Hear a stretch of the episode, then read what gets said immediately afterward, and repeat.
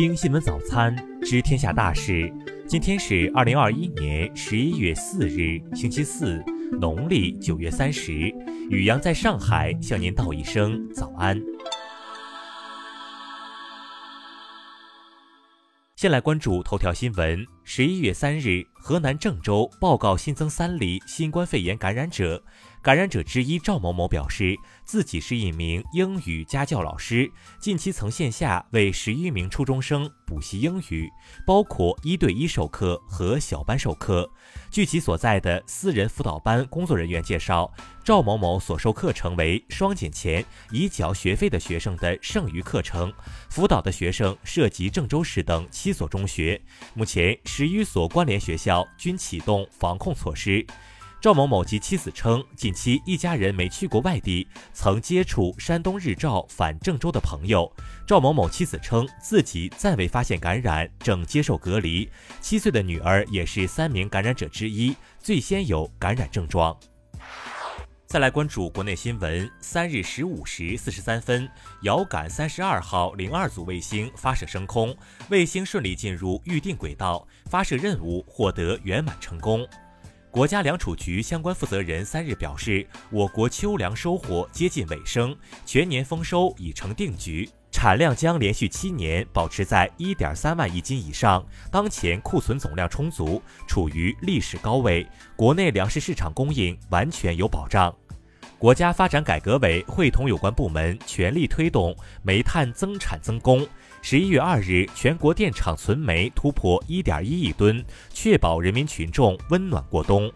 近日，全国首个开放道路五 G 自动驾驶网约巴士线在江苏无锡上路运营，公交巴士将实现无人驾驶和网约轿车。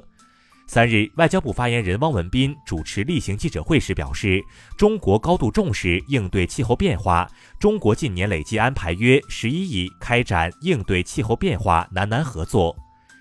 全国高等教育研究机构 QS 于二日发布二零二二 QS 亚洲地区大学排名，五所中国大陆院校上榜前十，依次为北京大学排名第二，清华大学第五，浙江大学第六，复旦大学第七，上海交通大学第十名。近日，公安部印发通知，要求各级公安机关将规范干部配偶、子女及其配偶经商办企业行为。根据香港区域法院的消息，港独组织学生动员前召集人钟汉林，十一月三日于区域法院承认一项分裂国家罪及一项洗黑钱罪。再来关注国际新闻。二日，据美国一项最新民调显示，美国总统拜登的支持率已经跌至百分之四十三。这一调查于十月二十六日至二十八日在一千五百七十八名登记选民中进行。当地时间二日，法国前总统萨科齐按照证人传唤令的要求，前往巴黎轻罪法庭，为其执政时期一桩涉及爱丽舍宫采购民调服务的案件提供证词。当地时间二日，联邦安全会议秘书帕特鲁舍夫在莫斯科会见了到访的美国中央情报局局长伯恩斯，双方讨论了俄美关系相关问题。据日媒报道，为应对即将到来的第六波疫情，日本政府正加紧推进研发工作，计划在年内推出能治疗新冠肺炎的口服药物。三日，阿富汗官员表示，极端组织伊斯兰国阿富汗分支机构呼罗珊省二日对一家军医院发动袭击，一名塔利班高级指挥官赶赴现场后于正面冲突中丧生。当地时间二日，阿富汗塔利班发言人扎比乌拉·穆贾希德发布声明称，将全面禁止在阿富汗使用外币。一艘载有数十人的船三日在印度尼西亚东爪哇省梭罗河上倾覆，造成至少十八人失踪。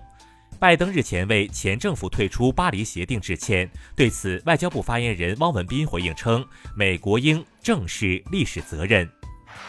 再来关注社会民生新闻。三日下午，青岛市海岸路一住宅突发燃气闪爆，并引发火灾，现场一人死亡，一人受伤，起火原因正在调查中。十月二十三日，上海一男子在小区内醉驾连撞两车后肇事逃逸，民警询问该男子时，其称是女婿开的车，该男子的女婿当场否认，并指出该男子才是肇事司机。近日，杭州市公安局萧山分局摧毁一个特大裸聊敲诈犯罪团伙，串并侦破全国范围内相关案件四十余起，涉案金额四百余万，十八名涉案人员被警方依法采取刑事强制措施。广西贵港市公安局消息，近日平南县警方捣毁了一个利用非法第四方支付平台为境外诈骗窝点、赌博网站转移资金的跑分团伙，抓获犯罪嫌疑人十四名，涉案流水超十亿元。宁夏银川市公安局金凤区分局消息，确诊病例牛某某故意隐瞒事实，严重影响流调，涉嫌违法被立案调查。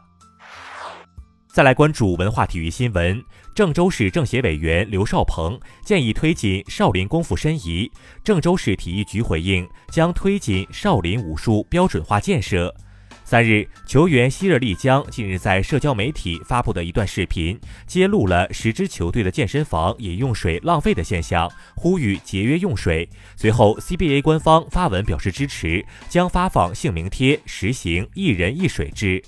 二日，热刺官方宣布，意大利名帅正式出任球队主帅，双方签约至二零二三年，并包含续约选项。数据统计显示，今年三十六岁零三百零七天的詹姆斯超越约翰哈夫利切克，成为 NBA 历史上单场拿到三十分、十助攻第二老的球员。